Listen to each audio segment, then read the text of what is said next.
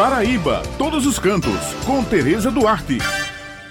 Bom dia, Beth, Raio e Maurício, e bom dia todos os ouvintes que estão com a gente aqui no Jornal Estadual. O município de Pilões, na região do Brejo, encontrou nas opções de lazer da zona rural alternativas para fomentar a economia criativa e contribuir com a renda de mais de 30 famílias. Isso mesmo, pessoal. Na última semana foi lançada a Rota Caminho das Águas Limpas de Pilões, que oferece aos visitantes passeios trilhas, rapel, banhos em rios e cachoeiras, pôr do sol na serra, turismo de vivência, momentos cultural e uma gastronomia bem originária do local. A rota será fixada no município e acontece nas comunidades rurais dos sítios Manga, Pau d'Arco, Pintura de Baixo, Rio do Braz, Oricuri, Veneza e Poço Escuro. Em cada local é possível vivenciar experiências e sensações inéditas do turismo rural. Conhecida por suas inúmeras cachoeiras, Pilões se utilizou de seus atrativos naturais para incentivar setores setor econômico relacionado ao turismo e estruturou a cidade que as pessoas possam ampliar seus passeios para outras localidades rurais do município. No caminho das águas limpas, além das cachoeiras, está incluso na rota os banhos no rio Ingá e a contemplação do horizonte de cima da Pedra da Santa, onde também tem pinturas rupestres que ficam no sítio Pinturas de Baixo,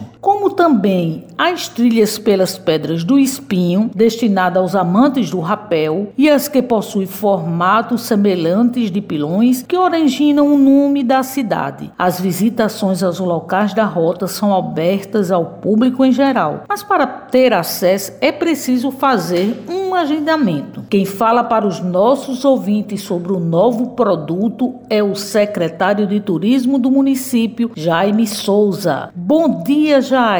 Bom dia, ouvintes da Rádio Tabajara, bom dia, colegas jornalistas, bom dia, Tereza. Obrigado por esta oportunidade de estar aqui junto com vocês divulgando o nosso município, as potencialidades do turismo que a gente tem em Pilões. Então, Pilões, para a retomada do turismo, se preparou né, está se preparando, na verdade, e criou, lançou uma rota, é o Caminho das Águas Limpas de Pilões. Então, criamos esta rota municipal porque Pilões é terra de cachoeiras. A Rota das Águas Limpas vai passar na Cachoeira da Manga, na contemplação da Pedra Santa, Banho do Ingá, Rio do Braz e Oricuri. Todos esses lugares, as águas passam por lá. E a gente vai contemplar nessas comunidades e ao redor das comunidades projetos de empreendedorismo, né? Estamos implantando para geração de emprego e renda, uma possibilidade de sair do vermelho, que a gente sabe como está difícil neste tempo em que, um período de crise sanitária que passamos no país, onde o desemprego aumentou, né, infelizmente, e daí encontramos essa alternativa para que as famílias do nosso município encontrem uma alternativa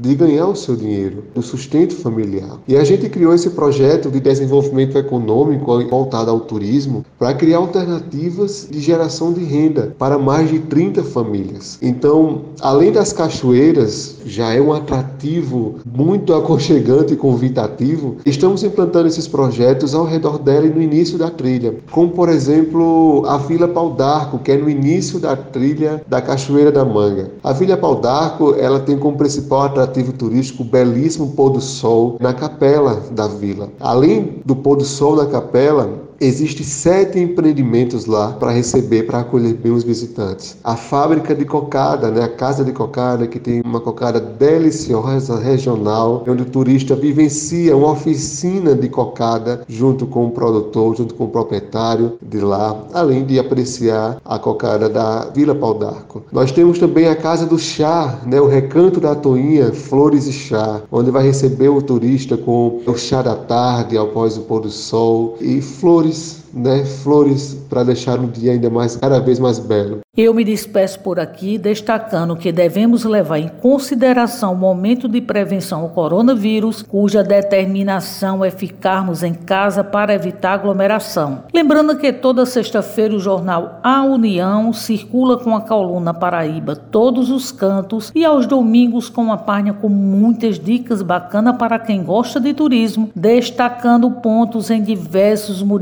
municípios do nosso estado. Muito obrigada pela atenção de vocês e um final de semana abençoado para todos.